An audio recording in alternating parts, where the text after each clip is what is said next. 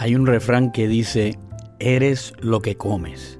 Hola, te habla Mario Díaz, pastor de adoración en la iglesia El Monte en Stafford, Virginia. No sé si has escuchado ese refrán. El filósofo alemán Ludwig Feuerbach lo dijo de esta manera. El hombre es lo que come. En su contexto original, estas frases se enfocan en la salud física y de seguro hay una enseñanza ahí, especialmente para nosotros los latinos. Debemos de prestar atención a lo que comemos. En Puerto Rico, por ejemplo, comemos mucho arroz con habichuela y lechón.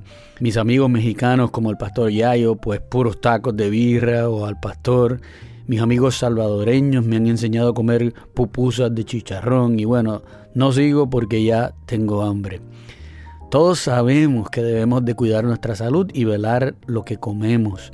Así que viendo nuestra dieta, nuestros médicos ordinariamente pueden predecir cuán saludable vamos a estar. Pues el mismo concepto lo podemos aplicar a nuestra vida espiritual. Lo que consumimos nos define. Si examinamos tu dieta espiritual, podemos predecir con un alto grado de precisión tu condición espiritual y hasta tu calidad de vida. Esto no es una idea mía. El Salmo 1 nos describe el mismo proceso de forma poética. Dice, Dichoso el hombre que no sigue el consejo de los malvados, ni se detiene en la senda de los pecadores, ni cultiva la amistad de los blasfemos, sino que en la ley del Señor se deleita, y día y noche medita en ella. Es como el árbol plantado a la orilla de un río, que cuando llega su tiempo da fruto y sus hojas jamás se marchitan. Todo cuanto hace prosperará. Ese árbol que da fruto a su tiempo y que sus hojas no se marchitan, luce así porque está recibiendo los nutrientes necesarios para fortalecerse, para estar frondoso. El Salmo lo describe cuando nos dice que está plantado a la orilla del río lo que nos está diciendo es que tiene el agua que necesita para su salud. Y fíjate que no es cualquier agua. El escenario del que el salmista nos habla nos estaciona frente al agua dulce de un río que con sus corrientes mantiene el agua fresca y en óptimas condiciones para beneficiar a ese árbol. La ilustración aquí se enfoca en nuestra salud espiritual, no en lo físico como el refrán del que discutimos. El agua de la que hablamos aquí se refiere a nuestro deleite en la ley de Dios. En otras palabras, en la palabra de Dios, las escrituras, la Santa Biblia. Así como el árbol junto al río tiene acceso al agua fresca en todo momento, así este salmo describe al hombre como dichoso cuando medita en la palabra de Dios de día y de noche, en todo tiempo. A la misma vez, al hacer eso, nos dice que esa persona rechaza los consejos de los malvados.